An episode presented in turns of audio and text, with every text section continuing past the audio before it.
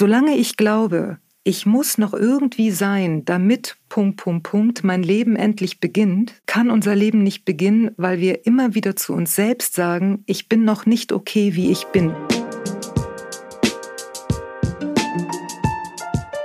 So, herzlich willkommen zu unserem Podcast Gefühlsecht. Heute mit Katinka Magnussen und Cesar Trautmann und unserem Gast Maria Sanchez. Herzlich willkommen. Ich freue mich sehr. Du ähm, standest auf unserer Liste, als wir unseren Podcast ähm, gefunden hatten, beziehungsweise unser Konzept geschrieben hatten und wir wussten, es wird gefühlsecht. Ähm, und der Name sollte Programm sein und dein Buch. Mhm lag ganz oben auf dem Stapel, mhm. die revolutionäre Kraft des Fühlens. Mhm. Von daher vielen, vielen Dank, dass du da bist. Ich freue mich wirklich sehr. Ähm, wir sind sehr schön. gespannt. Der Cesar weiß schon, ich seit Wochen, Monaten sage ich, hast du sie jetzt endlich, hast du sie jetzt endlich? Und äh, ja, ich, ähm, vielleicht höre ich dir einfach nur die nächste Stunde zu und sage gar nichts. ähm, dein Buch heißt Die revolutionäre Kraft des Fühlens. Was ist ähm, so revolutionär daran? Mhm. Das Fühlen nicht gleich Fühlen ist. Wir mhm. fühlen zwar eine ganze Menge, aber wir, wir koppeln das in der Regel immer mit bestimmten Interpretationen. Und es geht ähm, bei dem Ansatz, den ich vertrete, eben Essential Core oder auch Sehnsucht und Hunger, geht es darum, dass die Haltung, mit der ich mich mir selbst annähere, ebenfalls in den Blick nehme. Also Beispiel, mhm. ich fühle vielleicht, dass ich traurig bin Mhm. Und ähm, bei dem Ansatz, den ich jetzt eben vertrete, würde man nicht nur sagen, okay, ich fühle die Traurigkeit, sondern ich würde mich immer auch fragen, womit bin ich eigentlich gerade identifiziert? Mhm. Bin ich tatsächlich gerade mit der Traurigkeit identifiziert oder bin ich mit einer Seite, mit einer Ich-Seite identifiziert, die die Traurigkeit gar nicht haben will, aber meint, wenn ich sie jetzt fühle, dann komme ich da irgendwie schneller durch. Mhm. Gib uns gleich mal Vielleicht einmal kurz, Cesar hatte mir eine Liste ausgedruckt, ähm, die ich jetzt nochmal vorlesen werde. Ich bin ja so ganz schlecht da drin, aber du bist Psychotherapeutin, Heilpraktikerin und Gründerin der psychologischen und spirituellen Bewegung. Du hast es eben erwähnt, Sehnsucht und Hunger. Und Essential Core. Und genau. Essential Core, das beschäftigt hm. sich auch mit dem Thema emotionales Essen. Genau. Da haben wir aber gesagt, da wollen wir unbedingt, weil da ja. reicht die Stunde heute nicht. da wollen wir ja. später nochmal einsteigen. Ja. Aber erzähl mal, was du damit meinst, dass mhm. das Gefühl, was wir mit der Traurigkeit haben, vielleicht gar nicht der Kernpunkt oder Knackpunkt ist. Genau, ich kann, ich würde gerne euch ein Beispiel nennen, weil mir das immer wieder begegnet in der Therapie, wenn Menschen zu mir kommen oder auf die Seminare kommen. Manchmal haben Menschen ähm, 10, 20, 30 Jahre Therapie hinter sich haben viel bearbeitet und so und sind dann auf einer Veranstaltung und sagen dann, ich möchte jetzt nicht nochmal meine ganze Traurigkeit spüren. Ich weine schon seit 20 Jahren mhm. und ähm, irgendwie bin ich auch langsam leid mit diesem ganzen ewigen Mutterthema und Vaterthema. Es muss doch mal gut sein. Mhm. Und was dabei überhaupt nicht bedacht wird, und das ist aus meiner Sicht ähm, ein blinder Fleck, den es oft in Therapien äh, gibt, äh, dass es darum geht, ist, dass ich 20 Jahre lang weinen kann in Therapiestunden und gar nicht mit der Weinenden identifiziert bin.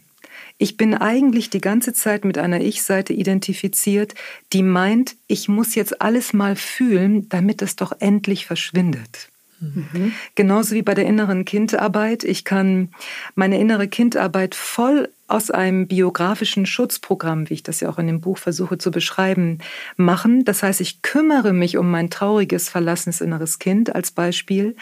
Aber eigentlich kümmere ich mich nur, damit sie sich dann verändert, diese Seite. Dass sie sich beruhigt und nicht mehr traurig genau, ist, damit. Damit ich endlich mein Leben leben kann. Mhm, so. Mhm. Und da ist ja die Frage, wer ist denn da eigentlich ich? Mhm. Es gibt also wirklich dieses Phänomen, dass wir etwas fühlen, aber nicht damit identifiziert sind. Und wenn ich zum Beispiel auf den Veranstaltungen dann Menschen, die eben sagen, oh Gott, nee, nicht schon wieder mein Vaterthema, hm. ähm, wenn ich dann sage, also wir bringen ja nicht das Vaterthema dir näher, sondern in dir taucht es nochmal auf. Mhm. Und wenn wir also für einen Moment vielleicht uns mal fragen, wer in dir will das Vaterthema nicht mehr? Wer mhm. sagt, ich bin es leid? Mhm. Dann kommen wir plötzlich an eine Ich-Seite, die die ganze Zeit wie unterm Radar läuft, mhm. die aber letztlich versucht, die innere Arbeit, die innere Begleitung zu kontrollieren. Mhm. Was muss ich tun, damit ich mich endlich frei fühle? Was muss ich tun, damit ich endlich was transformieren kann? Und die Seite, die, die das möchte, die transformieren möchte, die ähm, zur Therapie rennt, die Bücher liest und all das, ist ja eine Seite, die will Veränderung.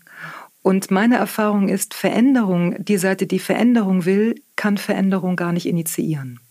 Weil sie hat immer Angst, dass sie nicht in ihr Leben kommt. Ich könnte es auch anders ausdrücken. Solange ich glaube, ich muss noch irgendwie sein, damit mhm. Punkt, Punkt, Punkt, mhm. mein Leben endlich beginnt, und das mhm. ist ja oft der Antrieb, mhm. ähm, kann unser Leben nicht beginnen, weil wir immer wieder zu uns selbst sagen, ich bin noch nicht okay, wie ich bin. Ich bin ich noch muss, nicht richtig. Genau. Mhm. Und dadurch ist das ganze System, obwohl wir viel psychologische Arbeit machen, meditieren, spirituelle Dinge tun, ähm, bekommen wir oft nicht mit, dass die Haltung, mit der wir es tun, eigentlich an der Wurzel Angst hat. Angst, wenn ich so bleibe, wie ich bin, komme ich gar nicht in mein Leben. Und wir kümmern uns dann aber nicht um die Angst, sondern wir kümmern uns um das, worauf wir ausgerichtet sind. Ich muss jetzt die Traurigkeit so lange bearbeiten, damit ich dann doch endlich mich leichter fühle. Damit ich dann passend bin. Genau. Mhm. Und, Und da ist, kommt man dann zurück zu dem Ursprung, glaube ich. Ganz ne? genau. Mhm. Ne?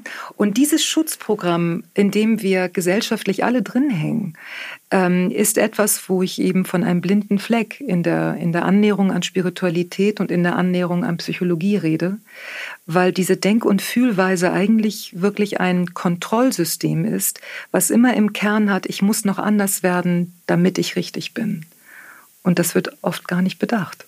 Und so kommen wir, also es kann sich vieles verändern, aber die, Kern, die Kernprobleme, unsere chronischen Symptome, die hartnäckigen chronischen Symptome, die sind für mich die unbestechlichsten Anzeiger dafür, dass im Kern etwas noch nicht ganz stimmt, weil das sind oft Seiten, die lassen sich nicht kontrollieren und manipulieren, die werden immer wieder aufstehen und auf ihr Daseinsrecht pochen. Mhm. Und solange wir glauben, wir sind noch nicht richtig, geben wir immer wieder die Information, dass irgendwas korrigiert werden muss. Mhm. Und damit füttern wir immer wieder dieses, genau. so bin ich falsch. So bin ich falsch. Und deswegen muss ich noch mehr arbeiten an genau, mir. An mir. Und so weiter. Oh, also magst du da nochmal sagen, wie das früh sich zeigt? Ja. Also was wir als Kind denken, wie es richtig ist oder wie wir mhm. zu sein haben.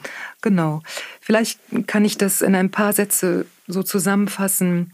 Wenn wir auf die Welt kommen, haben wir ja erstmal eine emotionale Ganzheitlichkeit. Ne? Wir, wir, wir fühlen alles Mögliche. Es gibt noch kein Ich-Empfinden. Das mhm. baut sich ja erst im Alter von 18 Monaten langsam auf. Wir sind unmittelbar. Wir, was uns entgegenkommt, erleben wir unmittelbar. Und obwohl wir vielleicht erst mit 18 Monaten oder obwohl wir mit 18 Monaten erst aufbauen, vom Gehirn her ein Ich-Empfinden überhaupt zu bekommen, da gibt es auch bestimmte Tests, die man mit Kindern machen kann, dass man genau merkt, aha, jetzt ist ein Ich-Empfinden da, da gibt es so einen Spiegeltest, den kann man machen und all das. Ähm, obwohl das noch nicht der Fall ist, erleben wir ja alle schon. Mhm. Wenn ich als Kind ähm, liegen gelassen wurde, früher war das ja leider mhm. so, ne? Ähm, man muss das Kind schreien lassen, damit die Lungen sich kräftigen, mhm. also was für ein Irrsinn, was für eine Gewalt. Mhm. Oder vier, alle vier Stunden füttern und mhm. all das. Wir erleben schon sehr starke Ohnmachtserfahrungen. Ähm, und wenn ich jetzt langsam ähm, als Kind heranwachse, bekomme ich sehr schnell mit, wenn ich so und so bin, bekommt, bekomme ich Liebe. Hm. Da lächelt mich jemand an. Nämlich, wenn ich wie bin? Zum Beispiel, ähm, wenn ich nicht so viel weine, mhm. ähm, wenn ich ruhig bin, mhm. wenn ich ähm, nicht, nicht aufbrausend bin, wenn mhm. ich nicht zu kraftvoll bin, wenn ich in einer Familie bin, die mit Kraft nicht gut umgehen kann, mhm. dann, werd, dann werden sie vielleicht mir öfter sagen, ähm, nun sei doch nicht immer so wahnsinnig laut, mhm. sei doch mal normal. so schön. Und, und wahrscheinlich auch nochmal differenziert mit junge Mädchen. Das kommt auch noch dazu, mhm. ne? dass das dann auch noch so gesellschaftliche Bilder auch vorgegeben werden. Ne? Aber ich bekomme sehr sehr schnell mit, dass ich, ähm, so wie ich in, von Natur aus bin, von meinem Wesenskern aus bin, kann ich nicht landen. Ich werde in der Familie nicht landen können. Mhm. Und das ist ja keine bewusste Sache. Unsere Psyche vollzieht eine Meisterleistung und ich finde, dafür müsste jeder Mensch erstmal einen Orden bekommen. Mhm. Ähm, wir bauen etwas auf, was ich geliebtes Kind nenne. Ein angepasstes Kind, was kontrollieren kann, was genau mitbekommt, Sensoren hat, so und so muss ich sein. Mhm. Und wir müssen zutiefst parteiisch werden gegenüber den Seiten in uns, die da nicht reinpassen. Das ungeliebte Kind mhm. nenne ich das. Mhm. Und wir versuchen jetzt immer dem geliebten Kind zu entsprechen mhm. und das ungeliebte Kind fernzuhalten. Mhm. Wir treten ein in einen Kampf gegen uns selbst. Mhm. Also immer gegen dieses gegen vermeintlich ungeliebte Kind, ungeliebte kind ja, weil genau. wir nicht wissen, wie wir das irgendwie ins Leben kriegen sollen. Ganz genau. Mhm. Und weil wir mit Menschen zu tun haben, die emotional nicht sehr reif sind, die haben ja alle das durchlaufen, mhm. ähm, äh, denken wir, fühlen wir in unserer Gesellschaft, das sei normal. Das ist es aber normal schon, aber nicht natürlich. Mhm. Mhm. Und wir steigen ein und da entsteht ja auch das Phänomen des Schweinehundes. Ne? Mhm. Das ist für mich ein totaler Ausdruck von Kampf. Mhm. Also wirklich zu glauben, in mir sei ein Schweinehund, ist der nicht überwinden so muss. Wahnsinn, kämpfen muss, überwinden muss, ist so eine menschenverachtende Sichtweise. Okay. Finde ich unglaublich. Erklär mal genauer. Also wenn ich glaube, in mir wäre irgendwie ein Monster, etwas, was, ähm, wenn ich mich nicht kontrolliere, faul auf dem Sofa sitzt mhm. und 18 Packungen Chips isst, mhm. so ungefähr, mhm dann muss ich immer gegen mich kämpfen, damit diese Seite in mir nicht durchkommt. Die einfach mal liegen bleibt. Die nicht nur einfach mal liegen bleibt, sondern ganz häufig sind die ungeliebten Kinder auch Seiten, die für eine Autonomie stehen. Da ist eine Rebellion oft drin. Mhm. Da ist ein, ich bin nicht, wie du mich haben willst. Mhm. Ich mache hier nicht mit. Mhm beim Essproblem ganz häufig, mhm. wo dann vom Schweinehund gesprochen wird. Mhm. Ich arbeite seit so vielen Jahren als Therapeutin, ich habe noch nie einen Schweinehund entdecken können. Das ist die oberste Eispitze. Das Tier kennst du nicht. Ja. Wirklich, die oberste Eispitze vom Kampf. Mhm. Ne, da bin ich mit einem geliebten Kind in mir, mit bestimmten Persönlichkeitsseiten identifiziert, mhm.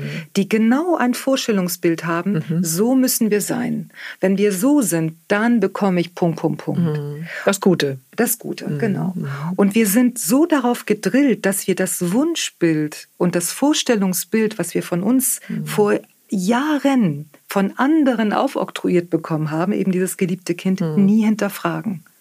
Wir machen Therapie aus dem geliebten Kind, wir meditieren aus dem geliebten Kind. Es ist immer zum Beispiel, wenn jemand sagt, ich bin unruhig, mhm. dann gehen wir zum Yoga. Es gibt mhm. ja schöne Dinge, die man mhm. dann als Medikament nutzen kann, mhm.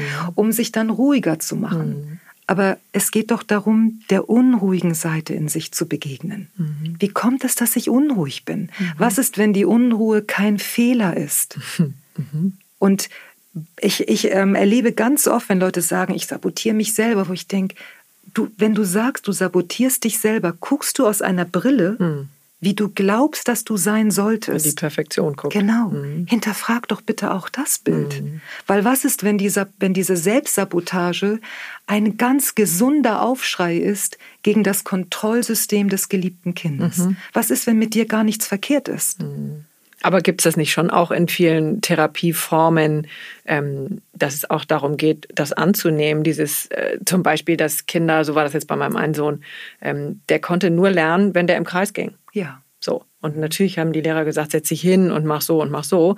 Und, ähm, und der war jemand, der sehr äh, taktil auch ist. Mhm. Und äh, ich habe zu allen Lehrern gesagt, fassen Sie ihn mal an. Mhm. Einfach nur mal anfassen. Mhm. Dann kommt er wieder runter und dann hm. äh, ist er wieder da und so weiter. Und dann gucken die Lehrer mich an, als wäre ich vom Mond. Hm. Also, wow. und das natürlich aber trotzdem jetzt so in verschiedenen Therapie-Settings geht es ja schon auch immer darum, wie komme ich zu mir und äh, darf ich sagen, dass ich in Wirklichkeit anders bin, dass ich eben unruhig bin oder dass ich so und so bin? Genau. Jetzt nicht per se. Genau. Ich glaube, dass, ähm, also ich will auch nicht sagen, dass ich jetzt hier die Weisheit mit Löffeln nein, nein, gegessen habe oder so. Ne? Es gibt wunderbare Therapeuten. Ne? Ja. Es gibt aber wirklich aus meiner Sicht einen ganz großen blinden Fleck. Ja. Und der ist sehr versteckt, weil zum Beispiel die Hinwendung zu den Emotionen oft auch so liebevoll und ähm, gewährend erscheint, mhm. was aber bei genauer Betrachtung oft nicht der Fall ist. Mhm. Wenn ich zum Beispiel, du hast es gerade gesagt, in einem, fast in einem Nebensatz, ähm, hast du gesagt, ähm, dann kommt er runter. Mhm. Ne? Mhm. Was ist denn, äh, ähm, also ich will jetzt nicht zu nahe ja, treten, ja, ja. weil ich kenne dich auch viel zu wenig und das meine ich mit viel Respekt. Ne? Mhm. Aber es ist eine Wertung da drin, ne? Mhm. dass wenn er nicht unten ist, mhm. dass er irgendwie dann, er sollte lieber runterkommen. So. Und mein Ansatz ist halt, was ist, wenn der, der aufgebracht ist, wenn da, wenn der auch ein Daseinsrecht bekommt?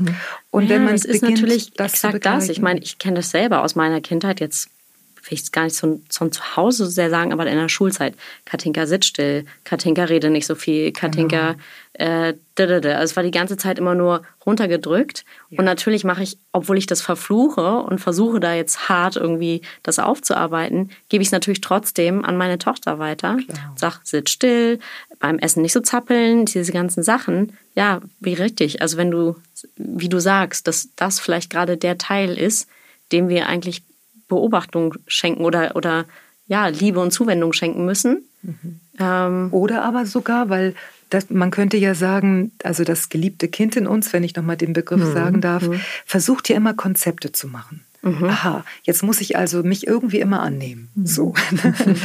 es ist immer noch ein Kontrollding dabei. Der, also die, diesen Ansatz, den ich vertrete, das ist ein, ein Weg des Aufwachens. Es geht nicht darum, dass ich mich immer, dass ich mir immer mit Liebe begegnen muss. Es geht darum, dass ich wach werde. Welche Seite in mir kann mir gar nicht mit Liebe begegnen?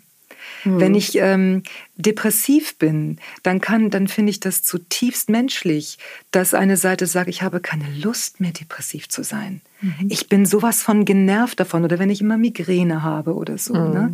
Auch so ein klassisches chronisches ja, auch, Symptom. Ne? Mhm. Und ich finde das, also ich plädiere für ein, für ein viel tieferes Menschsein, dass es nicht darum geht, das eine ist besser als das andere, sondern alle Facetten. Genau. Und dass ich die Seite in mir, die sagt, ich bin so genervt, ich will das nicht mehr, genauso erkunde, genauso kennenlerne, genauso einen, einen Raum gebe, wo diese Seite sich äußern kann, wie die Seite, die zum Beispiel depressiv ist. Mhm. Denn wir haben, wir, wir hängen ständig im Kampf. Und was ist, wenn wir nicht warten müssen, bis der Kampf aufhört, weil der hört, so, der der hört ja eh nicht auf. Nee. Er hört nicht auf, mhm. auch weil es nicht nur um uns geht, es geht auch um Transgenerationsgeschichten ja. dabei. Ne? Mhm.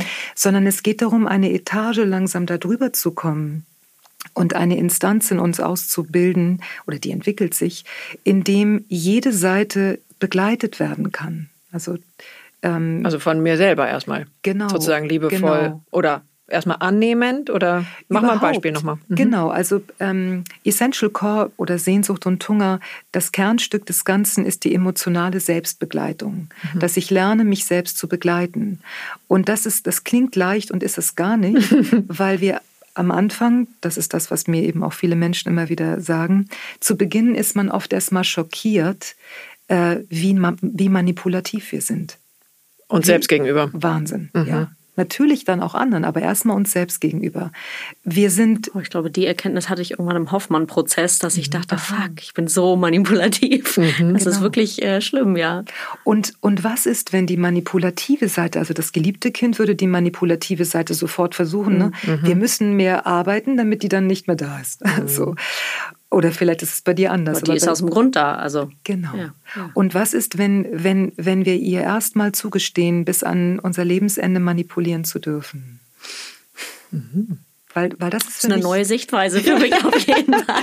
ja, ja, Weil, weil tatsächlich ist es, es gibt eine ganz simple Frage, nämlich das Daseinsrecht. Ähm, solange ich glaube, oder ich sage es anders, letztlich wollen ja wir Menschen wollen da sein dürfen. Ne, ein mhm. Kind will da sein dürfen, will, ähm, will erfüllt, gesehen, erhört werden. Und zwar nicht, damit es dann anders ist, mhm. sondern damit es da sein darf. Ne? So wie es ist. So, so wie es gedacht ist. ist. Und jetzt klingt das natürlich immer ganz wunderbar, alles darf da sein, aber ja. das ist ja ganz oft überhaupt nicht der Fall. Mhm. Weil wenn es wirklich ganz da sein darf, würde dies im Umkehrschluss bedeuten, es muss sich nicht verändern. Und das hieße, dass ich einer depressiven Seite in mir tatsächlich, wenn es ein Daseinsrecht ist, sagen können müsste, was natürlich nicht klappt, aber das ist erstmal so von der Annahme, ähm, du darfst auf ewig depressiv sein. Und da sagen fast alle Menschen, bist du wahnsinnig, auf keinen Fall. Das ist eine und besondere beginnt, These, ja. Mhm. Ja, mhm. Weil, weil da beginnt ja schon die Manipulation, ja. Wenn ich, wenn ich sage, du darfst äh, depressiv sein, dann denke ich, ich kann nicht in mein Leben kommen, mhm. weil dann bin ich ja immer depressiv. Ich gucke mhm. immer aus der geliebten Kindsicht. Mhm. mhm. Wenn ich aber jetzt da drüber Wie, wie guckt man bin, dann aus der anderen Richtung? Genau, das wollte ich gar nicht. Genau, so, gerade. alles gut. Sehr, sehr gerne. Wenn, wenn wir von einer anderen Ebene ausschauen, mhm. dann würde ich wahrnehmen, ich kann überhaupt kein Daseinsrecht geben. Das geht gar nicht. Ich will nicht depressiv sein, ist ja zutiefst menschlich. Und dann bemerke ich, warte mal kurz, ich habe zwei Seiten in mir. Ich habe die Seite, die depressiv ist, und ich habe die Seite, die sagt, ich will auf keinen Fall depressiv sein. Mhm. Und beide Seiten brauchen eine Begleitung, nicht nur die eine. Mhm. Nicht nur zur Therapie rennen und glauben, es geht um die Depressive. Wenn zu mir jemand kommt und sagt, Maria, ich habe ähm, Angst, eine Angststörung und ich bin, ich will das nicht mehr haben. Mir reicht das. Ich habe, mein Leben ist so eingeschränkt. Mhm. Dann ist für mich ganz klar, wir haben nicht, wir gehen nicht auf die Angst. Mhm. Wir gehen auf die Angst und auf die Seite, die sagt, wann komme ich endlich in mein Leben? Mhm. mhm. Wir haben zwei Seiten, immer zwei. Und wenn wir das langsam beginnen in uns zu verinnerlichen, dann öffnen sich völlig neue Türen. Mhm. Weil dann entsteht aus meiner Sicht tatsächlich im Laufe der Zeit eine Liebe. Liebe sagt immer Ja. Auch zum Nein sagt Liebe Ja. Aber wir instrumentalisieren die Liebe. Mhm ich liebe dich, wunderbar, wie lange bleibst du denn?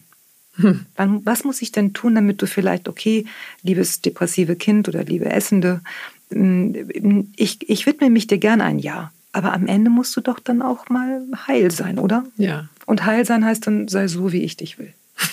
mhm. Und das funktioniert nicht. Mhm. Und, das, und in dem Moment, wo man wenn man das, wenn man irgendwie spürt, oh, das, da könnte was vielleicht in mir resonieren, auf das, was vielleicht jetzt hier gerade gesagt wird, dann beginnt was Neues, weil dann, weil wir dann merken, wir haben immer eine Kampfseite. Mhm. Wir haben immer, immer zwei Seiten, die im Kampf sitzen. Und wir brauchen eine Instanz, die aufwacht aus diesem Kampf und die ein Interesse hat zu erforschen, weil die Seite in mir, die sagt, ich kann nicht leben, wenn ich depressiv bin, mhm. hat eine ganz bestimmte Vorstellung, wie Leben geht. Mhm. Und dann müssen wir diese Vorstellung genauso hinterfragen weil an der Wurzel meines Ganzen, wie kann ich mich optimieren, mhm. Wie kann ich mich transformieren, mhm. meine Erfahrung ist, Transformation geschieht. Mhm. Die macht man nicht, die geschieht, wenn man langsam sich erkundet. Wenn, wenn wir das nicht zugrunde legen, dann ähm, bleibt die Seite in mir, die sagt, aber ich, ich habe eine Vorstellung, so will ich leben. Ich lebe mein Potenzial, wo ich immer sage, Vorsicht, Potenzial leben, wenn es wirklich Potenzial ist, ist eine Freude, mhm. aber ganz häufig ist das eine Angst. Ich, ich, muss mein, ich muss mich leben, sonst kann ich mein Leben nicht leben. Und da würde ich immer sagen, geh erstmal mit der Seite, die Panik hat, nicht in ihr Leben zu kommen. Mhm. Sie ist genauso in Not mhm. wie die Seiten, von denen du glaubst, sie seien in Not. Okay. Das heißt, man muss erstmal diese obere Instanz finden, die dann äh, sich mit beiden Seiten beschäftigt. Ist das halbwegs richtig? Genau. Also diese Instanz findet eigentlich dich, ne? weil in dem Moment, wo du immer wieder aufwachst mhm. ähm, und eben merkst, warte mal, ich bin schon wieder, ich habe schon wieder, äh, mir passt was wieder gerade an mir gar nicht mhm. und ich nicht mit einem Zuckerguss komme, ne? mhm. ne? ach, das hat schon seinen Sinn und äh, spirituell und das wird ja alles irgendwie genutzt für das System, mhm. sondern wenn ich, wenn ich mir erlaube zu sagen äh, oder, aufzuwachen und zu merken, da ist eine Seite in mir, der, der passt das gar nicht. In dem Moment, wo ich sie bemerke, mhm. bin ich ja schon mehr als sie. Wenn ich aus der, wenn ich einen Stift Wieso habe. bin ich dann schon mehr als sie? Wenn ich einen Stift habe und ich gucke aus dem Stift heraus, dann, dann frage ich mich, wo ist der Stift? Ich sehe keinen Stift, ich bin der Stift. Mhm. Wenn ich aber jetzt erkenne, da ist ein Stift, also da ist diese Ich-Seite in mir, die kämpft, mhm. wenn ich an dem Moment aufwache, mhm. habe ich einen Abstand und mhm. kann merken, okay, hier ist eine Seite, die kämpft mhm. und hier ist eine Seite, gegen die sie kämpft. Ich habe zwei. Und da beginnt wirklich ein völlig anderes Leben. Mhm. Für mich ist übrigens das auch der Punkt, wo Spiritualität Psychologie trifft weil es um ein echtes Daseinsrecht geht. Ein echtes, kein, kein Duldungsrecht. Mhm. Kein, mh, machen Und wir alles. Was meinst du mit dem echten Daseinsrecht? Dass ich dann ähm, zugestehen kann, dass in mir ein Kampf tobt, dass ich langsam in eine Überparteilichkeit automatisch einsteige, weil ich nicht mehr Partei ergreife für das geliebte Kind, mhm. was gegen die Depression zum Beispiel kämpft. Das irgendwie, das, ich kann es überhaupt nicht in Worte fassen. Irgendwas, ähm, it rings a bell. Es gab irgendwo diese Theorie von dem, bist du der Schatten, da ging es um Schatten und du mhm. und bist du jetzt oder bist guckst du eigentlich nur, bin ich das ich oder bin ich der Schatten oder bin ich beides oder gucke ich von oben drauf? Ich glaube, das ist wahrscheinlich. Das kenne ich jetzt nicht so, aber, aber, ähnliche, ähnlich. ähnliche Theorie. Ähnlich. Ja, ich muss das nochmal raussuchen. Ich verlinke das unter dem Podcast. Das war auch sehr, sehr spannend, weil das natürlich alles, was passiert, so ein bisschen ich habe manchmal das Gefühl, wir verkopfen uns so sehr über diese und verlieren uns in diesen ganzen Themen. Mhm. Ähm, dabei sind wir gar nicht diese ganzen Themen, sondern die sind nur, die sind einfach nur da. So, und wir könnten von oben gucken und dann mhm. würde das alles sich ja relativieren, in Anführungszeichen. Genau, aber, aber auch da würde ich, würde ich gern ähm, einen ein Punkt zu bedenken geben. Es gibt ja auch viele spirituelle Ausrichtungen, die sagen, begebe dich auf die transpersonale Ebene mhm. ne? ähm, und lass dich nicht involvieren von deinen ganzen inneren Dynamiken. Und meine Erfahrung ist damit, dass ähm, es wird unser Menschsein nicht gerecht. Mhm. Ich finde, dass die Natur keinen Fehler gemacht hat. Gott hat, hat keinen Fehler gemacht, mhm. als er uns Emotionen gegeben hat. Mhm. Sondern für mich sind, sind ähm, bestimmte Emotionen, die in uns aufkommen, ist eigentlich nur eine unerlöste Vergangenheit. Da ist eine Seite in mir, ähm, die hat äh, in unserer Biografie nicht genug Ausdruck bekommen können und die klopft über bestimmte Sachen an. Mhm. Und wie gesagt, meine Erfahrung ist ganz oft, es geht oft um ein Autonomiebestreben. Also die Seite, die sagt, äh, ich will am Abend aber bis drei Uhr morgens Fernsehen mhm. gucken. Ja, es ist mir egal, ob ich morgen um sieben Uhr aufstehen muss. Die Seite, die sagt, und wenn ich jetzt äh, morgen fünf Kilo mehr wiege, es ist mir völlig wurscht, ich esse das jetzt und sofort. Mhm. Da geht's ja nicht ums Essen und es geht nicht um Fernsehen gucken. Mhm. Es geht ganz oft um Autonomie. Ah, okay. Das ist oft wirklich die Seite, die Kindseite in uns, die eigentlich zu einer biografischen Person sagen möchte, ich bin nicht, wie du mich haben willst. Ich werde das nicht tun. Wir konnten aber nicht das ausdrücken. Wir mussten das geliebte Kind sein. Wir mussten irgendwie in der Schule, im Kindergarten zurechtkommen. Und über diese Bühnen äußert sich dann oft, äußern sich oft diese ungeliebten Kindseiten. Und wenn man die kennenlernt, deswegen meine ich, ich habe Schweinehund noch nie entdecken können. Wenn man tiefer geht, gibt es nur Verwundungen. Und die brauchen Respekt und Achtung und nicht Kontrolle und wir drehen noch mal ein bisschen an dir, aber dann bist du doch auch okay. Genau wie mit den Ernährungsplänen. Ne? Ich kann doch nicht ernsthaft glauben, dass ich eine Seite von mir, die emotional ist, ähm, kennenlernen kann, indem ich sage, ich setze mich zu dir, wir können alles machen, aber du bekommst nur 120 Gramm Hühnchen.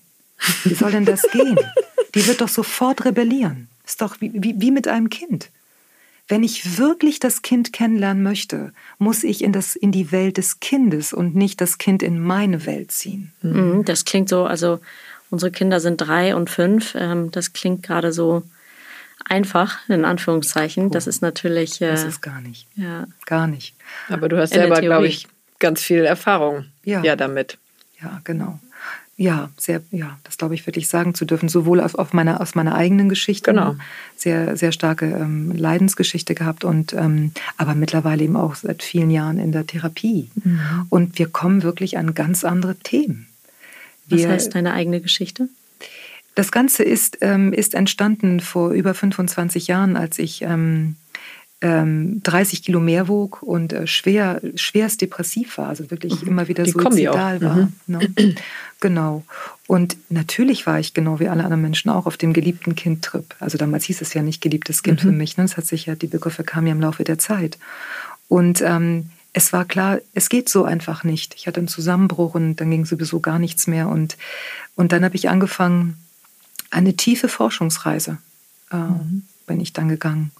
Manchmal haben mich, fragen mich Leute, ähm, weil es, ich, ich, ich war wirklich sehr darauf ähm, aus, ergründen zu wollen, wie kann es sein, dass ich mir ständig etwas zufüge, was mir überhaupt nicht gut tut? Mhm ähm, wie ist es möglich, dass der Mann, mit dem ich damals zusammen war, ein natürlich schlanker, wieso denkt der nicht über Essen nach? Mhm. Was ist denn bloß anders? Ich komme aus einer sehr traumatisierten äh, Kindheit, mhm. aber das wusste ich damals nicht und habe dann langsam gemerkt, dass die Depression oder ich hatte auch starke Ängste und äh, schon seit meiner Kindheit ähm, und dass und dass der Essdruck, dass das wie unbestechliche Verbündete sind. Mhm. Es ist völlig egal, was ich aus meinem Kopf heraus dachte, der Tag war wunderbar, ich, hab, ich war nett und all das. Wenn ich wusste, da ist Estrog im Laufe der Zeit oder ähm, diese Sinnlosigkeit, das Graue, was kommt, das, das kann ich alles nicht und ich schaffe das alles nicht und so. Also Schattengefühle. genau, mhm. Schattengefühle. Also die kommen ja richtig körperlich sozusagen oh, hoch. Genau. Mhm. Ne? Dann, dann habe ich im Laufe der Zeit gemerkt, es ist wichtig, dass ich ihnen wirklich zuhöre, weil sie sind unbestechlich. Hm. Sie, sie machen deutlich, es ist alles in Ordnung, aber du hast dich vergessen. Du hast dich im Laufe des Tages irgendwo verloren. Und, ähm, und dann habe ich angefangen, und das klingt jetzt leicht, das war es gar nicht, es ging mhm. über Jahre. Ne? Mhm. Und ich habe zwischenzeitlich auch doll gezweifelt und doll Angst gehabt, ob ich nicht mehr ganz dicht sei, wenn ich dann ja. morgens schon zum Frühstück Schokolade gegessen habe. Mhm. Und ne, die Kritiker, die dann kommen und sagen, genau, du willst abnehmen, ne? Mhm. Und jetzt schon gleich Schokolade. Ja, das läuft Mahlzeit, Maria. Mhm. So.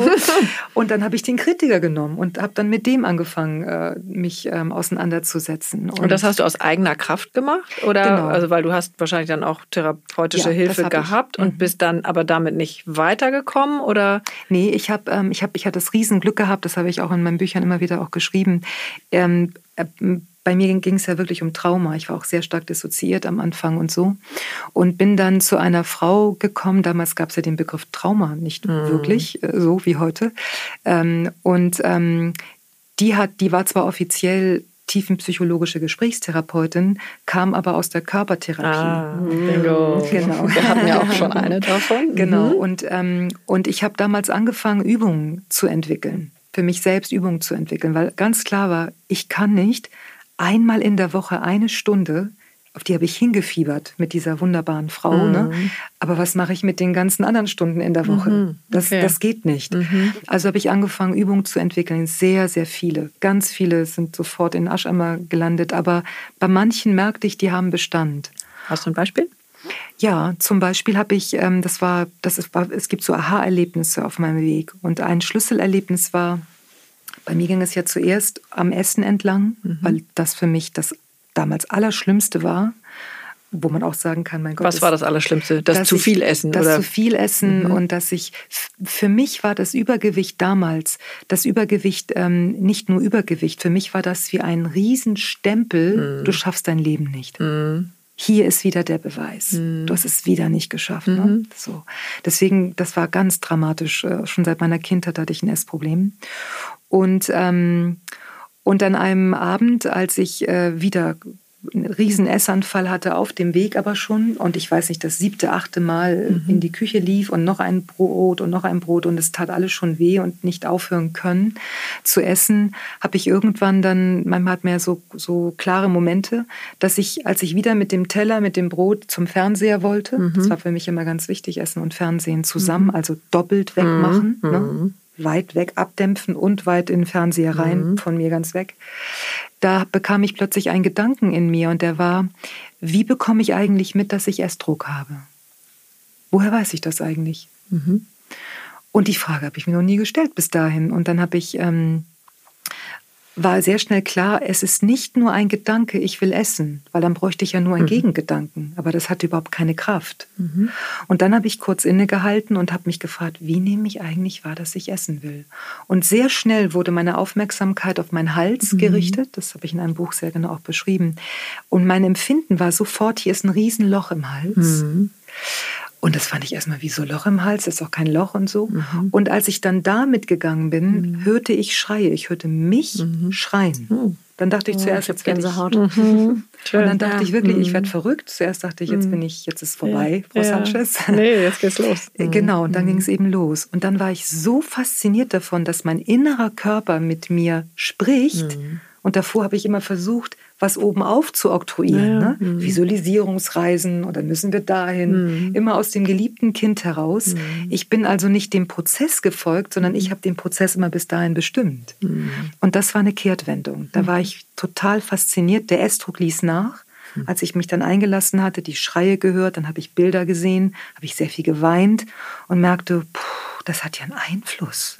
Ja, mhm. und dann begann woher kam das, Woher kam das Loch? Also was war das? Das war das ähm, aus meiner ähm, sehr, sehr äh, traumatisierten Kindheit. Es ging ganz viel darum, ich habe auch Jahre dann damit zu tun gehabt, dass mhm. diese Schaltstelle zwischen dem, was aus dem Körper hoch will und mein Kopf, der versucht, das wie abzuwehren, mhm. dass da wie so hier zwischen... Blockade? Ja, nicht, zum einen eine Blockade, ich hatte auch ganz starke Schilddrüsenprobleme und all das, aber ähm, also nicht nur das, sondern es war wie, wie eine, als als wenn diese, diese Brücke gar nicht da sein darf. Eine Grenze. Genau, mhm. eine ganz tiefe Grenze. Und ich habe sie als Loch empfunden. Mhm. Wenn ich aber da reingespürt habe, kam ganz viel von mhm. unten. Mhm. Ganz mhm. viel. Mhm. Und, das, ähm, und da war ich aber sehr dankbar, auch meine Therapeutin zu haben, weil da waren auch Dinge, die hätte ich gar nicht alleine.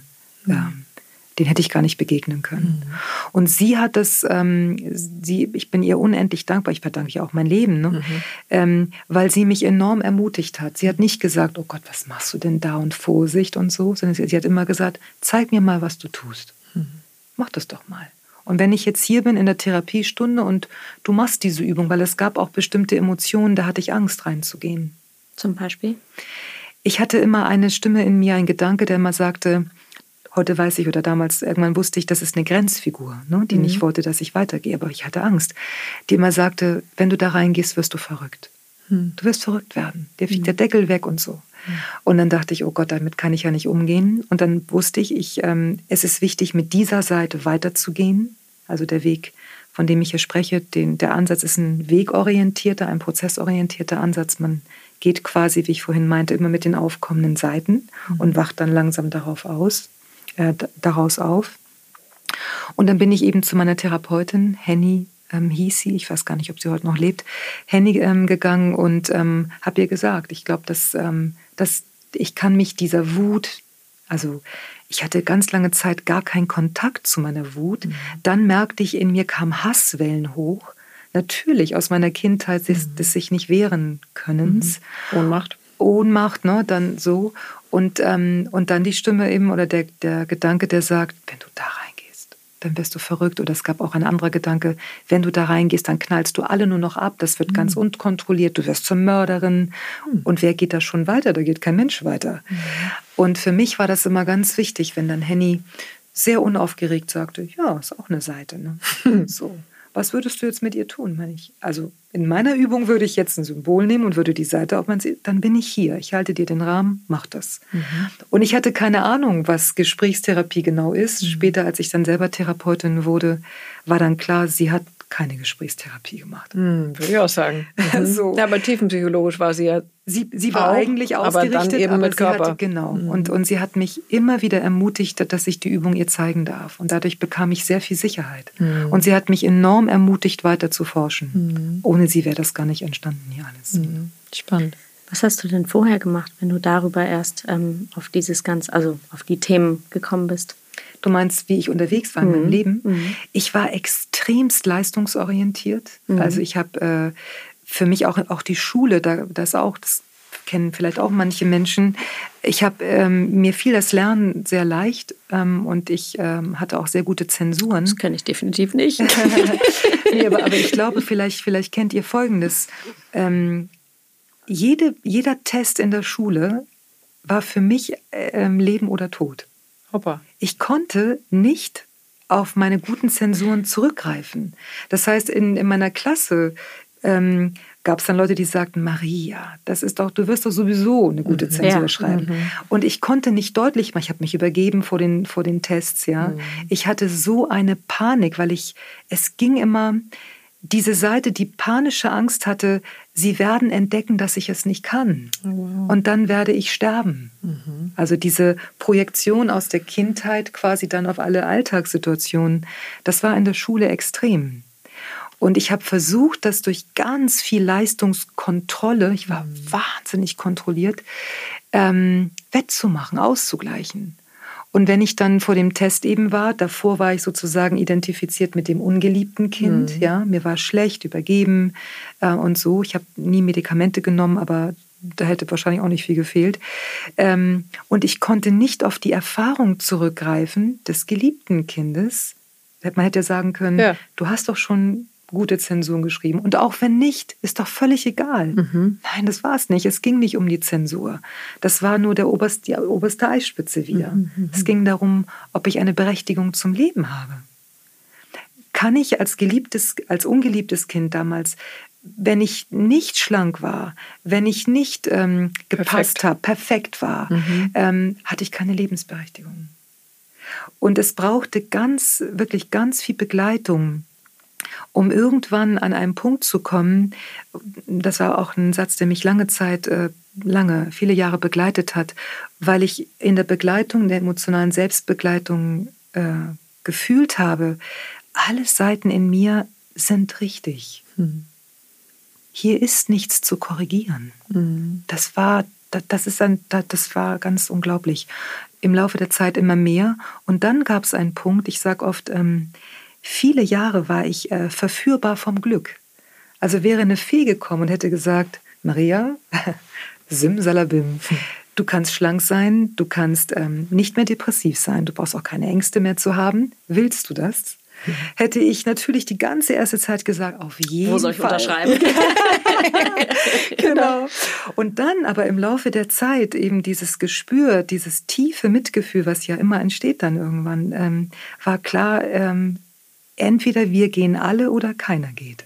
Ich lasse niemanden mehr in mir zurück. Also wenn man das mhm. jetzt, wenn man die Ich-Seiten als ein, das, bin, das, das, sind ja alles wir. Ne? Das mhm. ist ja, das ist ja nicht Anteile. genau. Ne? Das ist ja, also das, das, das Ich ist ja eine fließende Instanz. Mhm. Das weiß man heute zum Glück ja auch. Aber da war klar, und wenn ich auf ewig dick bleibe und wenn ich auf ewig depressiv bleibe, dann ist das so. Aber ich lasse niemanden mehr zurück. Mhm. Und dann ist ja das Verrückte, wenn sich nichts mehr verändern muss, hm. verändert es sich mhm. weil das Daseinsrecht ganz tief Platz findet. Ne? Mhm. Und dann habe ich die 30 Kilo verloren, aber ich, ich habe ja nicht geplant, ich verliere 30 Kilo. Und du hast vor allem keine 15. Diät gemacht. Über, also bis dahin hatte genau. ich jede Diät, ne? Ja. Und wollte immer Kontrolle und das war ganz, ganz, ganz schlimm mit, also mit dem Essen bei mir. Und ähm, und dann war es egal. Ich habe ohne, ohne Diäten, ohne Sportprogramme, ohne irgendwas, sondern wirklich den Essdruck als Lehrer nehmen, als Hinweiser nehmen, als hier meldet sich gerade deine schmerzhafte Vergangenheit. Mhm. Und dann wieder gucken, okay, wer meldet sich? Okay, und ich habe, und dann eine Seite, ich habe keine Lust mehr, ich will endlich, mhm. okay, was ich vorhin meinte, hier sind zwei. Mhm. Wer seid ihr beiden Ich-Seiten denn? Mhm. Und immer wieder damit gehen und dann wacht man langsam auf. Und deswegen meine ich, Spiritualität trifft Psychologie, weil das ein. Ja, wo ist da die Schnitt? Das hattest du am Anfang genau. gesagt. Da habe ich mich gefragt, wo, in, weil beides sind ja Felder, okay, die sind so groß. Genau. Ähm. Die Schnittmenge ist die Instanz, die sowohl in die emotionale, bei der, in der emotionalen Selbstbegleitung sehr tief geht, also wo du mit dem Loch zum Beispiel, ne, also wo du tief einsteigst in die unerlöste Vergangenheit, da geht es in Richtung Psychologie, und du tust das aber aus einer transpersonalen Ebene, aus dieser Aufwachposition heraus. Mhm. Und, ähm, und für mich, ich, also für mich beginnt da eigentlich erst das Menschsein. Mhm. Also diese Menschwerdung, die wir ja bis an unser Lebensende haben, ist für mich, dass wir realisieren, dass die Gegenwart, also die Schnittstelle zwischen der unerlösten Vergangenheit, die sich ja nur in der Gegenwart melden kann, zum Beispiel in Form von Ängsten, Beziehungsproblematiken, manchmal auch körperliche Symptome und so, das ist ja, man könnte ja eben sagen, es ist wie eine unbefriedete Vergangenheit. Mhm. Für mich gibt es auch nicht nur eine Vergangenheit, sondern zwei. Es gibt eine Vergangenheit, die ist abgeschlossen. Da ist, ähm, da ist keine emotionale Spannung drin. Erster Schultag war wunderbar, Punkt. Ich rede über meine Vergangenheit, über den ersten Schultag und ich merke, wenn ich rede, wunderbar, mir geht's gut. Mhm. Wenn mein erster Schultag aber eine Katastrophe war, meine mhm. Eltern haben sich wieder gestritten mhm. und zum x-ten Mal habe ich mich Mutterseelen allein gefühlt, mhm. dann rede ich über meinen ersten Schultag und diese Vergangenheit ist nicht abgeschlossen. Mhm. Die findet eigentlich immer weiter in der Gegenwart statt, indem ich mich zum Beispiel in ganz vielen Situationen immer wieder Mutterseelen alleine fühle. Und diese Mutterseelen-Alleine-Seite wird in der Gegenwart auftauchen. Und wenn ich sie jetzt immer nur aus dem geliebten Kind heraus, ne, mhm. was muss ich tun, damit du nicht mehr Mutterseelen allein bist, mhm. damit du anders bist, mhm. sage ich in der Gegenwart quasi, mach noch mal eine Runde in die Vergangenheit.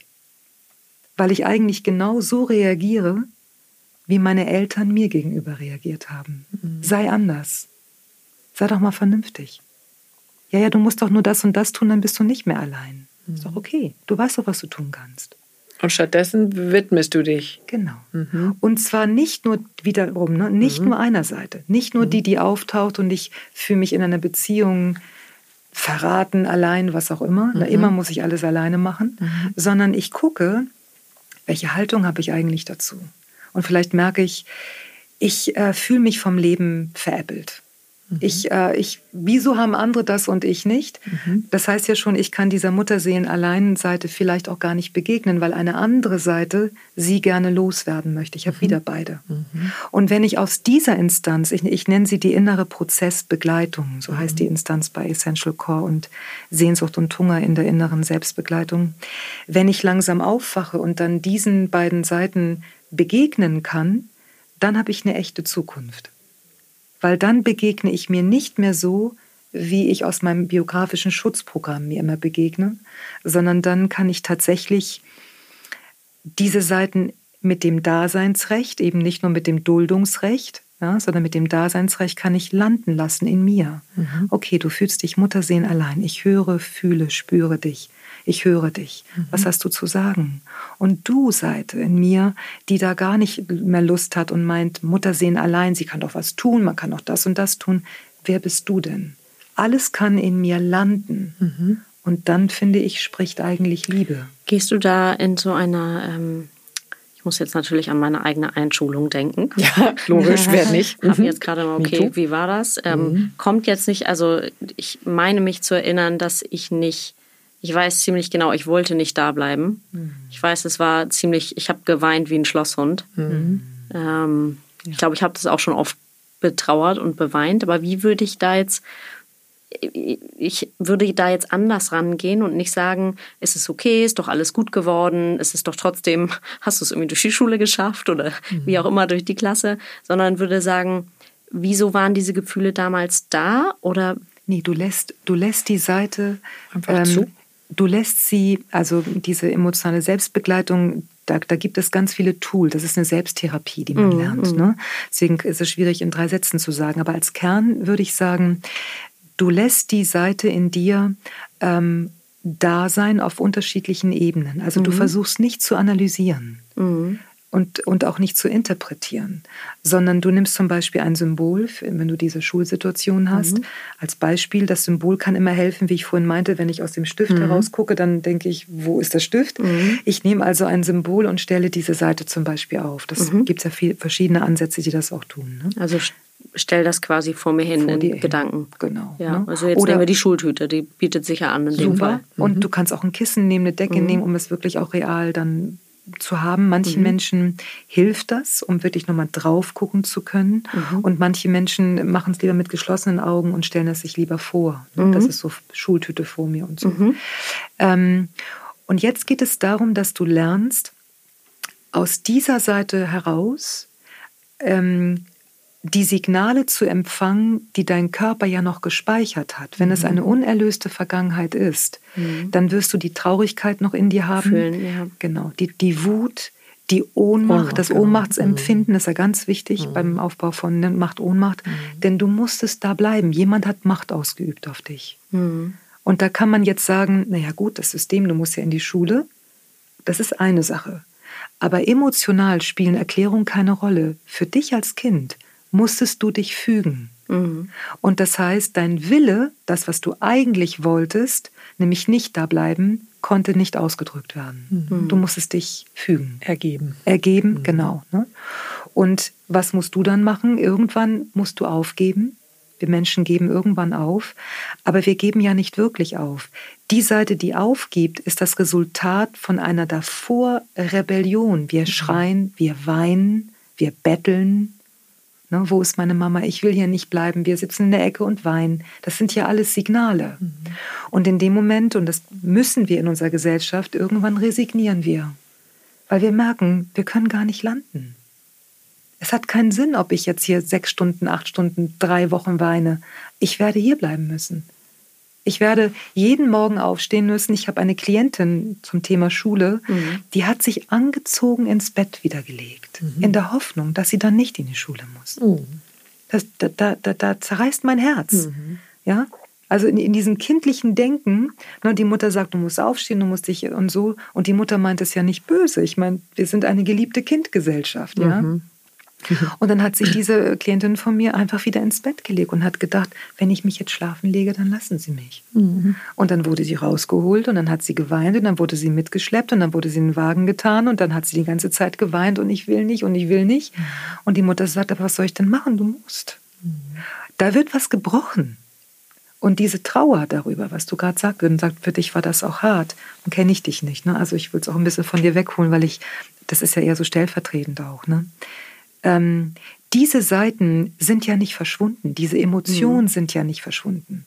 Und wenn du jetzt ein Symbol nimmst und, ähm, und dir dieses Symbol anschaust von dieser traurigen, ähm, die da ist, so, ähm, dann kann es sein, oder würde ich dich erstmal, würde ich dich einladen, dich zu fragen, wie stehe ich eigentlich ihr gegenüber?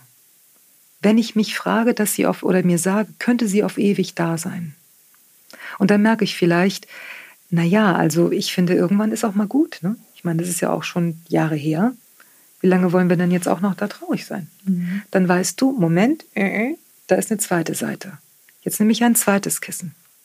Ich habe mit zwei Kindern zu tun. Mhm. Ein Kind, was in der Ohnmacht war und ein Kind, was versucht hat, über Vernunft, über alles Mögliche die Kontrolle zu bekommen. Mhm. Ich habe ein geliebtes und ich habe ein ungeliebtes Kind. Und mit beiden geht es jetzt in, in Beziehung zu treten. Und wenn es eine unerlöste Vergangenheit ist, und ich setze mich zum Beispiel auf das Symbol, werde ich merken, dass Dinge hochkommen. Ich werde Bilder bekommen. Unser innerer Körper spricht die ganze Zeit mit uns, wir hören nur nicht hin. Mhm. Die unerlöste Vergangenheit mhm. will sich immer erlösen. Mhm.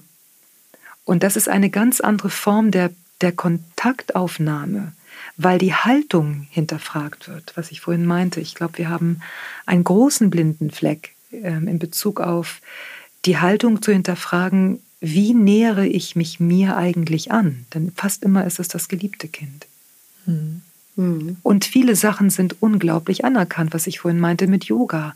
Yoga ist toll, mhm. aber Yoga kann voll von meinem System genutzt werden. Ich bin unruhig, ich gehe zum Yoga, ich bin ruhig, super. Aber was hat das denn mit Spiritualität zu tun? Was ich vorhin meinte, Liebe sagt doch nicht Nein zur Unruhe. Also das, sonst, sonst wird ja Yoga zum Medikament, mhm. damit ich die unruhige, das unruhige, ungeliebte Kind mhm. Hm, wieder wegnehme. Mhm. Aber was ist denn, ich könnte ja auch Yoga nutzen, mich zentrieren, um erstmal einen Abstand zu bekommen mhm. und dann mich der Unruhe nochmal widmen. Aber wenn ich mich dem nicht widme. Man drückt sie natürlich Tennis. Ich denke jetzt gerade, Yoga mache ich zum Beispiel wenig, aber ich laufe sehr viel und das ist natürlich, ich fühle in mir wirklich, ich, es brodelt, die Energie muss irgendwo hin, ich muss raus, ich muss mir Raum und Luft nehmen. Genau. Dann laufe ich und dann komme ich runter. Genau. Das fühlt da sich gut wieder an. runter. Genau. Ja, aber da habe ich natürlich die Seite schön äh, in ein Glas gepackt, ordentlich genau. zugemacht, tiefgefroren auch noch. Mhm. ja. und weggestellt. Und du sagst, okay, genau. nochmal hingucken, warum, was ist das Gefühl, was ich vorher habe? Genau. Und warum ist das da? Und ich, also ich würde dir sogar empfehlen, wenn du merkst, es brodelt, du kannst ja immer noch laufen. Es ist ja gut auch laufen zu können. Mhm. Es gibt ja viele Dinge aus der Vergangenheit, da ist unser inneres Gefäß quasi noch zu klein. Ne? Mhm. Wir haben diese Begegnungskompetenz noch gar nicht. Deswegen ist ja gut zu wissen, ich kann laufen. Aber vielleicht, wenn es hochkommt, stelle ich mir mein Handy und laufe dann nicht gleich los, sondern zehn Minuten nehme ich wahr, was eigentlich da ist. Oder mhm. wenn jemand sagt, oh Gott, zehn Minuten, zwei Minuten. Du lernst die unruhige, die brodelnde, mhm. wie du die gerade genannt hast, du lernst sie kennen. Aber ist das nicht auch eine Form von Kontrolle wieder? Inwiefern? Ja, weil ich das ja dadurch wieder kontrolliere, dass ich sie dadurch quasi kennenlerne und dann lerne ich das wiederum zu kontrollieren? Genau. Deshalb, deshalb meine ich, du mhm. musst immer auch die Haltung hinterfragen. Mhm. Du hast immer zwei Seiten. Du hast mindestens zwei. Von der Kontrolle habe ich, glaube ich, eher so 10, 12. und es ist ja auch nichts verkehrt. Das geliebte Kind müsste einen Orden bekommen. Mhm. Es hat uns geholfen, dass wir uns in einer eigentlich völlig verrückten, emotional sehr verletzten Gesellschaft bewegen können. Mhm. Das ist ja ein Wahnsinn. Mhm. Wir sind eine, eine traumatisierte Gesellschaft. Wir, selbst wenn unsere, ich sage oft, selbst Und wenn was deine, traumatisiert, auf was? Ähm also für, für mich, ähm, ich spreche von einer Urwunde, auch in dem mhm. Buch, ne, von einer Urwunde, diese, diese Spaltung in den Kampf, mhm. dieses, ähm, ich muss mir gegenüber zutiefst parteiisch werden, den Geliebten, ich, ich gehe in das geliebte mhm. Kind, mhm. also muss ich das ungeliebte Kind abwehren. Mhm. Ich komme in einen Selbstoptimierungskampf. Ich versuche alles, was mich stört an meinem Wunschbild, wie ich glaube zu sein, behafte ich eben mit Schweinehund oder mit anderen Dingen. Und ich baue, das ist halt mega effektiv, unglaublich starke Kritiker auf, mhm. damit ich äh, ja nie stehen bleibe. Man kann ja sagen, oder meine Erfahrung ist, Kritiker ist nichts anderes als Wut, die nicht ausgedrückt ist. Ah. Die ist im Feld und wenn ich sie nicht platzieren kann, dort, wo sie hingehört, wie ich vorhin meinte mit der Rebellion zum Beispiel, mhm. welche Seite, welche biografische Person müsste eigentlich mein Nein hören, mhm. was ich aber nicht äußern konnte, also verlagere ich es auf ja. Bühnen, mhm. wo ich meine Klar. Rebellion äußern kann, ja. zum Beispiel beim Essen, mhm. ähm, dann kann es ja sein, die, die Wut verschwindet ja nicht. Mhm. Die Wut zum Beispiel, wenn, wenn jemand in, in der Schule dann äh, alleingelassen wurde. Du musst jetzt da bleiben. Wir geben auf, aber die Wut verschwindet ja nicht. Und die Wut kann sich oft in Kritiker äußern. Dann, dann nutze ich diese Wut, damit ich mich fertig mache, damit ich wieder auf das geliebte Kind komme dass ich mein ungeliebtes Kind, ne, wenn ich jetzt zum Beispiel merke, ich bin müde und ich habe keine Lust, die Hausaufgaben zu machen und so, und der Kritiker vielleicht sagt, mein Gott, du bist so faul. Ja. Mhm. Also andere schaffen das wirklich locker. Was ist eigentlich verkehrt mit dir? Dann, dann ist die Wut da drin mhm. und ich richte sie gegen mich, um mhm. mich wieder auf die geliebte Kindspur zu bringen. Mhm. Und das, das System ist in sich genial. Ich finde, wenn man langsam aufwacht daraus, dann kann man sich eigentlich nur verbeugen oder verneigen. Es ist subtilst bis in die kleinste Schiene, weil es ein Überlebensprogramm ist, ein emotionales Überlebensprogramm und es liefert Schutz durch Kontrolle. Und wenn wir aufwachen, dann ist das manchmal erstmal hart, weil dann deutlich wird, wenn man dann ein bisschen guckt, das weiß ich von meinen Klienten auch, dass unsere ganze Gesellschaft so funktioniert. Das ist ja Jahrtausende alt, das Konzept. alt. Ne? Also jetzt du bist, du hast ja antispanische Wurzeln. Ja, genau. Und ist das, würdest du sagen, das ist jetzt europaweit, weil da gibt es ja schon echt Unterschiede in den Kulturen und der Deutsche ist ja besonders streng. Mhm. Also Preußen gab es jetzt nicht umsonst und nee, genau. ich bin geschichtlich irgendwie eine minus zwölf, aber ähm, das finde ich schon eben besonders. Und was, wie ist das mit, dem, mit deinen spanischen Wurzeln? Das ist genau das Gleiche. Genau das Gleiche. Ich, ich, ich würde auch sagen, also wir, wir verherrlichen ja oft auch ähm, so östliche, ähm, östliche Philosophien und ich meine, die haben natürlich da einen, einen unglaublichen Forschungsschatz. Also da verneige ich mich, ne? vor den Weisheitslehren kann man sich nur verneigen. Mhm. Das Problem ist aber, es trifft, auch die größten Weisheitslehren trifft, äh, trifft, ähm, treffen auf Menschen, die in einem Schutzprogramm hängen. Ah. Also wie mit dem Meditieren. Mhm. Also du kannst Meditieren hervorragend als Pille nutzen. Mhm. Wer meditiert in mir und warum? Wofür? Also ich meditiere ganz viel. Für mhm. mich ist das ganz toll und mhm. bin da sehr. Und du sehr weißt, warum und für welchen Teil von dir du das machst. Ja. Und nicht für Aber, den, der runtergehalten werden genau. soll, ähm, sondern für, für den, der ins Leben Genau, mhm. und, und vor allem dieses Daseinsrecht. Wie gesagt, also ich habe äh, vor kurzem, äh, hat jemand gesagt, da, da, läuft ein Kurs von einem sehr bekannten Meditationslehrer und, mein, und frei und hör doch mal rein, kann ich mir nicht anhören. Mhm. Empfinde ich als so gewaltvoll, kann ich mir nicht anhören ja. weil da so viel du sollst, du musst, du darfst nicht mhm. ist. Und ähm, dann hat er gesagt, ähm, ja, und wenn dann Traurigkeit kommt und so, ne, dann mach dir deutlich, das ist, das kommt und geht und ist nicht so wichtig. Mhm. Das ist sowas von, wenn, also ich bediene ständig das geliebte Kind. Mhm. In deinen Augen gefährlich. Total. Mhm. Weil das kann, also der, der Grundgedanke, das Transpersonale, das je mehr du ins Transpersonale Einzug finden kannst, ähm, desto mehr Gleichmut hast du, ja. Aber solange das vom geliebten Kind gecatcht wird, bist du in einer Gewaltschleife gegen dich selbst. Du wiederholst mhm. permanent deine Vergangenheit mhm. und dabei sagen ja ganz viele Menschen, es ginge um das Jetzt Ne? Dieses, ne, das, die Magie des Jetzt. Aber solange die emotionale Ebene nicht wirklich gewürdigt wird, sind wir nicht im Jetzt. Und jede Form des, ähm, ich muss doch nur jetzt akzeptieren, dass meine Traurigkeit äh, nur ein Konstrukt aus meiner Vergangenheit ist, ist schon wieder geliebtes Kind. Mhm. Ich würde sagen, und für mich war das auch ganz wichtig, ich habe dann vor vielen Jahren, als es dann so langsam losging mit dem Aufwachen, ähm, habe ich dann versucht in Hamburg ähm, das Meditieren zu lernen mhm. äh, und war dann in zwei Gruppen in Altona hier. Ähm, zuerst bei der ersten Gruppe fühlte ich mich gar nicht wohl, weil ich dachte, also da hieß es dann ne, ganz gerader Rücken und so. und ich merkte, ich war gerade so drauf, überhaupt mal meine Erschöpfung zuzulassen. Mhm. Ja, hm. eben nicht gerade, ich muss so. Und dann wurde ganz viel gesagt, so atmen und so. Und ich dachte, oh Gott, ich kriege keine Luft, da ist, mhm. das geht nicht. Dann bin ich in die nächste Gruppe, mhm. ähm, das gleiche in Grün. Ähm, dann hat man mir gesagt, das ist wichtig, ne? Und das und die und deine Energie und die Chakren und so. Und dann merkte ich, das bedient dermaßen mein geliebtes Kind, mein Kontrollding, das kann ich nicht machen. Mhm. Und dann bin ich wieder nur zu meiner Therapeutin. und weil ich dachte, oh Gott, ich werde, weil es, es, es hat mich doll gerufen mit dem Meditieren, weil ich bestimmte Zustände dann auch so hatte und so. Und dann sagte sie, Maria, warum entwickelst du nicht einfach deine eigene Meditation? Wer sagt denn, dass du einen geraden mhm. Rücken haben musst? Mhm. Na, ich, naja, was sagen sie doch alle? Mhm. Ja, vielleicht ist es bei dir nicht so. Ja. Und dann habe ich angefangen, völlig mit Rundrücken, ja, und wie so ein Messersack, so, und merkte aber, wenn ich das so mache, dann atme ich mal aus. Mhm.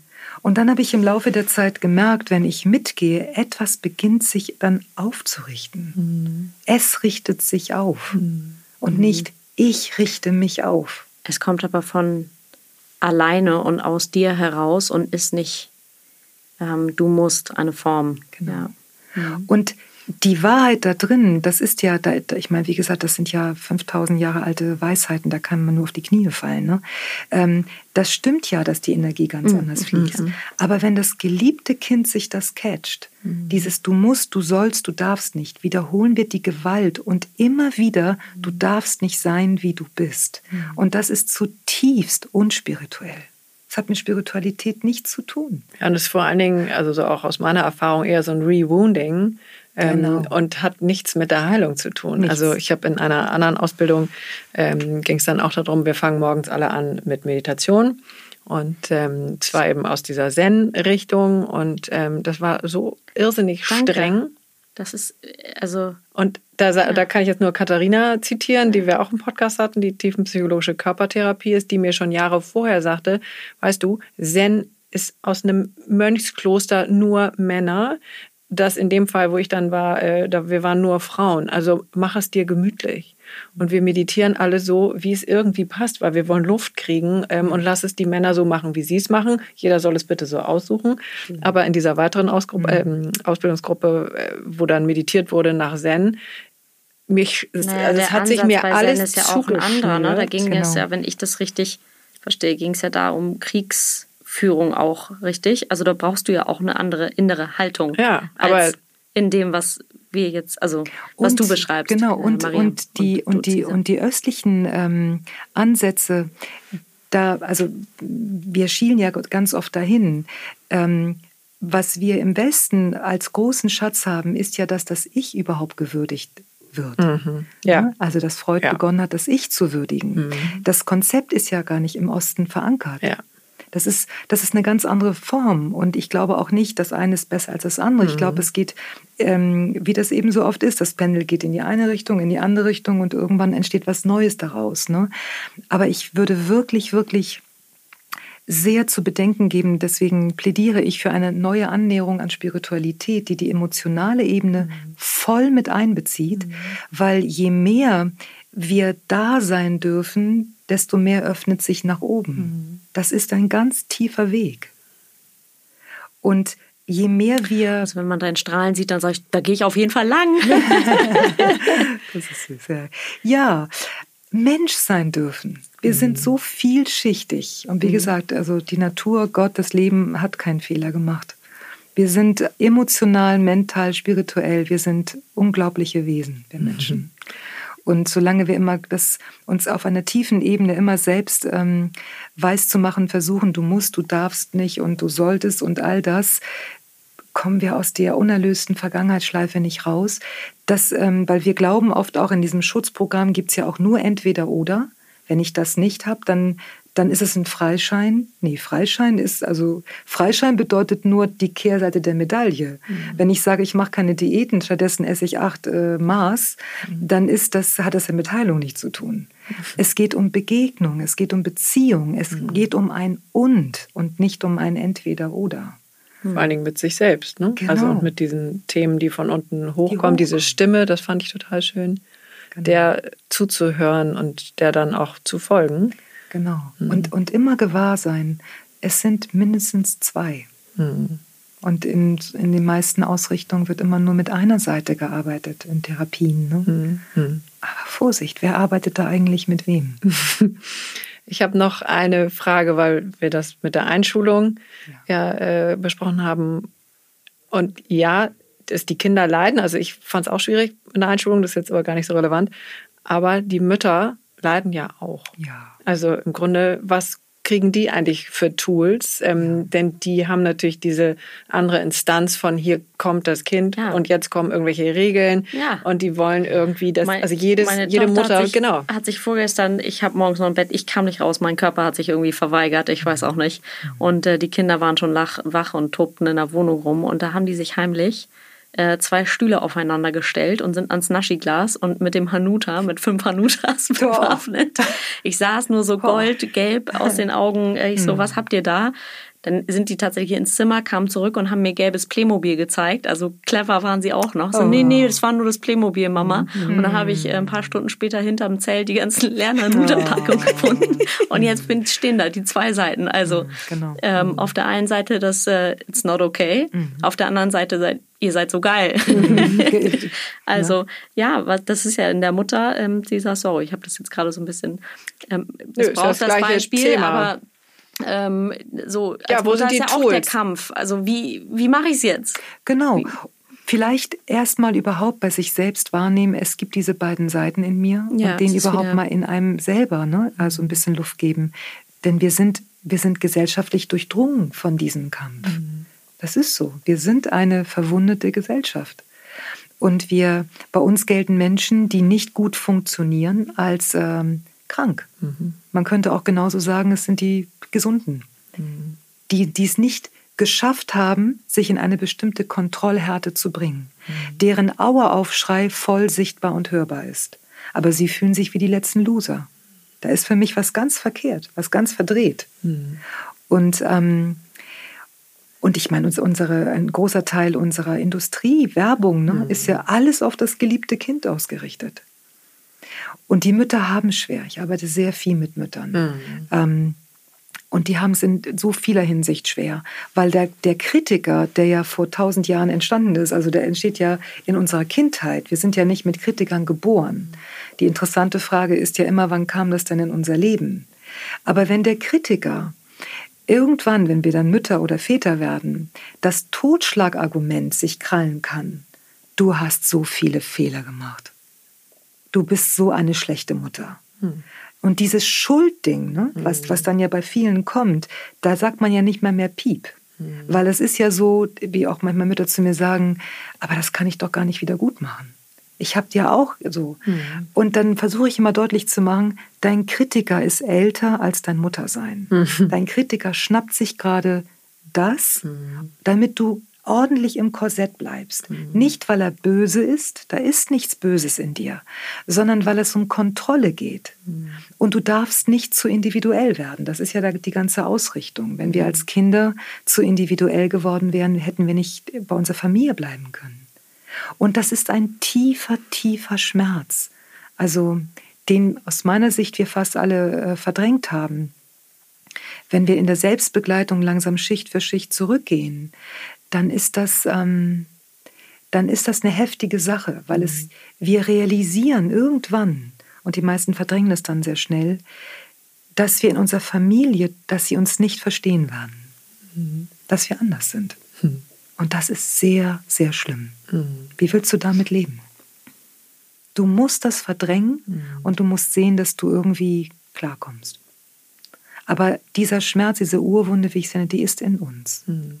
Und die ist ja irgendwie in uns allen. Und allen. dann gilt es ja im Grunde darum, oder geht es darum, dem mehr Raum zu geben, anders sein zu dürfen. Mhm. Und ähm, damit geben wir ja auch immer die quasi Genehmigung für alle drumherum. Genau. Und dann, dann wird es, dann wird es richtig gut. Genau. Mhm. Also ich, ja, und, und, und Mütter, also kein leichter Job. Oder ich habe gerade eine junge Mutter vor letzte oder vorletzte Woche, weiß ich gar nicht mehr genau, aber vor kurzem eben gehabt, die ähm, hat eine Tochter, die sich eben nicht so entwickelt, wie man es sollte. Mhm. So. Mhm. Und die hat so viel Stress damit. Ne? Mhm. Diese, diese Konkurrenz, so, ne? wo ich auch meinte, jetzt kannst du natürlich immer an deiner Tochter rumschrauben. Du kannst aber auch einfach erstmal stehen bleiben und vielleicht können wir das in einer Stunde hier tun und ähm, fühlen, was das mit dir macht. Mhm. Dass du, ähm, dass du da nicht dich anpassen kannst. Und die Argumente, ne, ja, aber vielleicht ist das nicht normal und so immer nicht, ja, dann kann, du kannst das ja medizinisch abklären, alles, was du mhm. willst. Aber trotzdem bleibt ja, was ist mit dir? Ich habe eine, eine Freundin von mir, ähm, die, ähm, mit der bin ich schon lange befreundet. Und als ihre Tochter noch klein war, war ihre Tochter sehr übergewichtig. Und dann ist sie, hier ist in Hamburg so ein Verein, ist sie zu einem, so Waage e.V. heißt das, ne, wo über man Übergewichtigen, mhm. wenn man Probleme hat und so. Und da ist sie hingegangen und hat dann versucht, sich Rat zu holen und all das. Und dann, ähm, dann, dann hat sich da, haben wir uns dann, ähm, sind wir uns begegnet und dann haben wir uns langsam, langsam angefreundet. Und dann habe ich dann zu ihr gesagt, ist dein Problem wirklich deine Tochter? Ja. Was, was würde passieren, wenn die, wenn die Leute sehen, du hast eine sehr übergewichtige Tochter? Mhm. Dann hat sie, ist sie zusammengebrochen, meinte, dann würden sie sehen, ich habe versagt. Mhm. Meine ich, dann lass uns doch über deine Versagensängste sprechen. Mhm und über deinen Kritiker sprechen und nicht über deine Tochter. Ne? Man ist ja auch in, in der Dynamik ja auch systemisch Klar. mit drin. Ne? Mhm. Und das war für sie ein ganz tiefer Prozess. Also da mhm. ziehe ich auch meinen Hut vor ihr, mhm. weil dann, ähm, und das hat sich ganz, ganz toll entwickelt in der Beziehung mit den beiden. Aber das war ein harter Weg, weil sie halt meinte, dass sie immer wieder versucht hat zu kontrollieren, in mütterlicher Fürsorge nach mhm, außen, mhm, aber eigentlich in tiefer, tiefer Angst. Man könnte merken, ich bin, ich als Mutter ich bin nicht richtig. Mhm. Ja. Und dem zu begegnen, das war ein harter Weg. Ja. Sehr, sehr, sehr, sehr spannend. Ich mhm. glaube, wir sind am Ende, mhm. noch nicht am, am Ende unseres auf Interesses. Kein, auf gar keinen Fall. Ich ähm, habe schon gedacht, also ähm, das Thema emotionales Essen mhm würden wir, glaube ich, auch nochmal sehr, sehr, sehr gerne anreißen. Also von daher verhaften wir dich schon hier jetzt offiziell, wenn du nochmal vorbeischauen magst. Ja, gerne. Wann auch immer es werden soll, ähm, würden wir uns sehr freuen, da nochmal einzutauchen. Sehr gerne. Ähm, ja, das war eine sehr spannende, mhm. über eine Stunde. Mhm. Ähm, Cesar, möchtest du noch in unser spirituelles Abschlussritual das machen wir, genau. Einsteigen. Ich gucke gerade mal nach oben. Die Feuermelder sind immer noch abgebaut. Okay, also wir ähm, reinigen dann zum Schluss immer mit Salbei. Was, was reinigst du denn?